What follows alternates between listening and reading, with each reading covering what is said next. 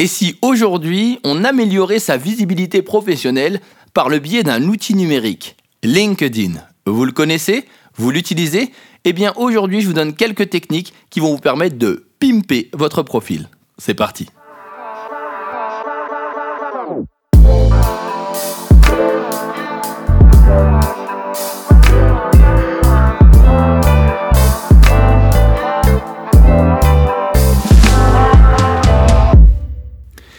y a bien un réseau social sur lequel il faut être en 2019, c'est LinkedIn. Pourquoi? Parce que c'est le réseau social professionnel par excellence. Souvent, malheureusement, on voit de nombreuses erreurs sur celui-ci, que nous soyons étudiants, entrepreneurs ou encore collaborateurs.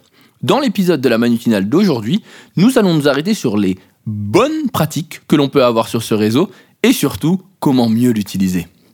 Lorsqu'on parle de LinkedIn, la première erreur à ne pas faire, c'est assez simple, c'est le fait de le prendre juste pour un CV. En effet, LinkedIn est beaucoup plus qu'un CV puisqu'il vous propose, il vous permet de pouvoir networker, c'est-à-dire vous mettre en relation avec d'autres personnes, et surtout d'être euh, un CV à valeur ajoutée. Je m'explique.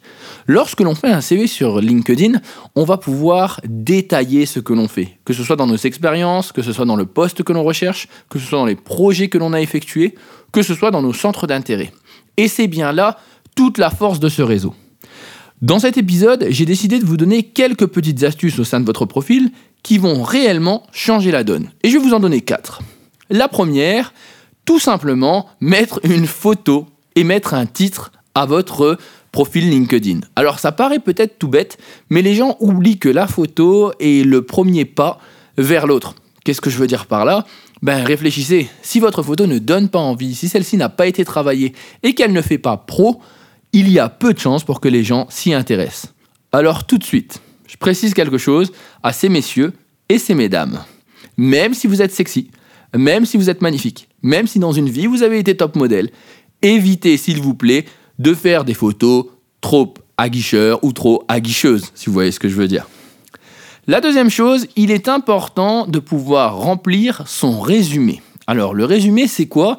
C'est le petit texte que l'on peut mettre en dessous de sa photo, non pas son titre, mais plutôt le texte qui va nous permettre en fait de nous présenter.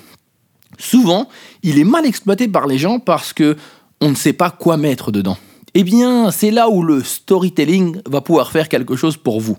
C'est-à-dire que dans ce texte, vous devez me donner envie de vous rencontrer. Qu'est-ce que ça veut dire? Eh bien, c'est assez simple. Je dois rapidement savoir qui vous êtes, ce que vous avez fait, quelles sont vos compétences et où vous souhaitez aller. Si vous ne m'expliquez pas ça, je ne peux pas le sucer de mon pouce et je ne vais pas m'intéresser à vous si je ne sais pas exactement ce que je peux vous apporter. Retenez ça, c'est réellement important. Si vous n'avez pas d'idée pour les écrire, eh bien faites la chose la plus simple au monde, faites de la veille et regardez comment les autres l'ont fait. Vous avez le droit, si vous le souhaitez même, de mettre une petite note d'humour. Après, bien sûr, c'est propre à chacun. Troisième astuce, celle qui pour moi est aussi importante, c'est le détail. Le détail de vos expériences. Quand vous avez eu la chance de pouvoir travailler, que ce soit pour un stage ou même lors de vos postes, N'oubliez pas que le nom du poste ne suffit pas à savoir exactement ce que vous avez fait et comprendre les missions sur lesquelles vous êtes intervenu. Il va donc falloir expliquer de manière détaillée, sans pour autant, excusez-moi, sans pour autant rentrer dans les détails, mais me faire une énumération concrètement des tâches que vous avez effectuées. Un bon moyen en fait pour les différents recruteurs de savoir ce que vous savez faire, et puis vous pouvez même aller peut-être un peu plus loin.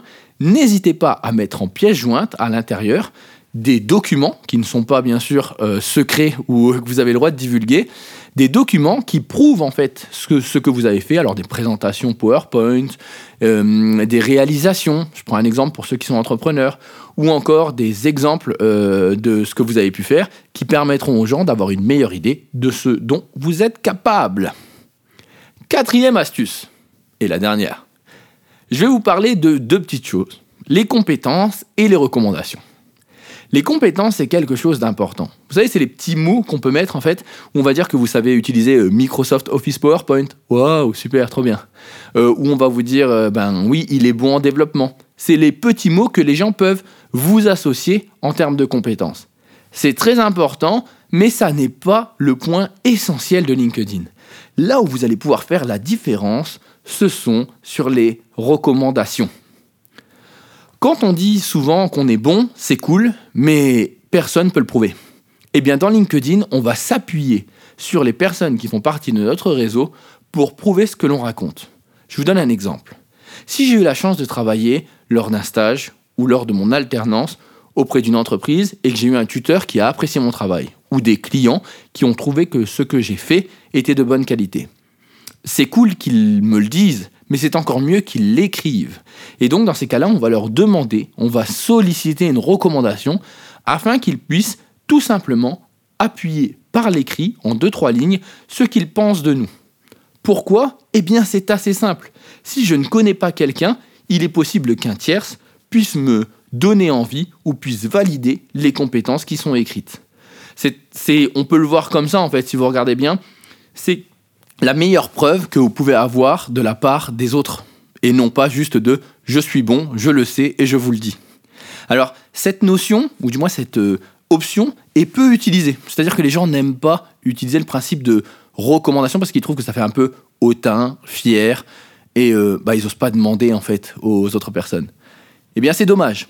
C'est dommage parce qu'il faut savoir que si quelqu'un a bien travaillé, cela ne coûte rien à la personne qui a pu l'embaucher la collaboration qui a été faite de le dire. Alors profitez-en. Je reviens sur les quatre points dont je vous ai parlé aujourd'hui sur votre profil LinkedIn afin de le booster. Le premier, la photo, d'accord? Le deuxième, le petit résumé qui permet de vous présenter et de donner envie de vous rencontrer. Le troisième, détailler vos expériences. Et le quatrième, les compétences, c'est bien, les recommandations, c'est mieux. Et eh bien voilà, un petit podcast qui, je l'espère, vous servira pour booster votre euh, profil LinkedIn. Si jamais vous avez des questions sur le sujet, eh bien je vous invite à me les poser sur Twitter, kwasi. Ceux qui écoutent euh, la manutinale doivent commencer à avoir l'habitude. Et pour les autres, vous pouvez aussi me contacter sur Instagram. Ça me fera grand plaisir de vous répondre en message privé, et dans ces cas-là, je me ferai un plaisir de vous donner la réponse. Je vous souhaite à tous une très bonne semaine, prenez soin de vous, et puis, comme on dit chez moi, bah passez une bonne journée.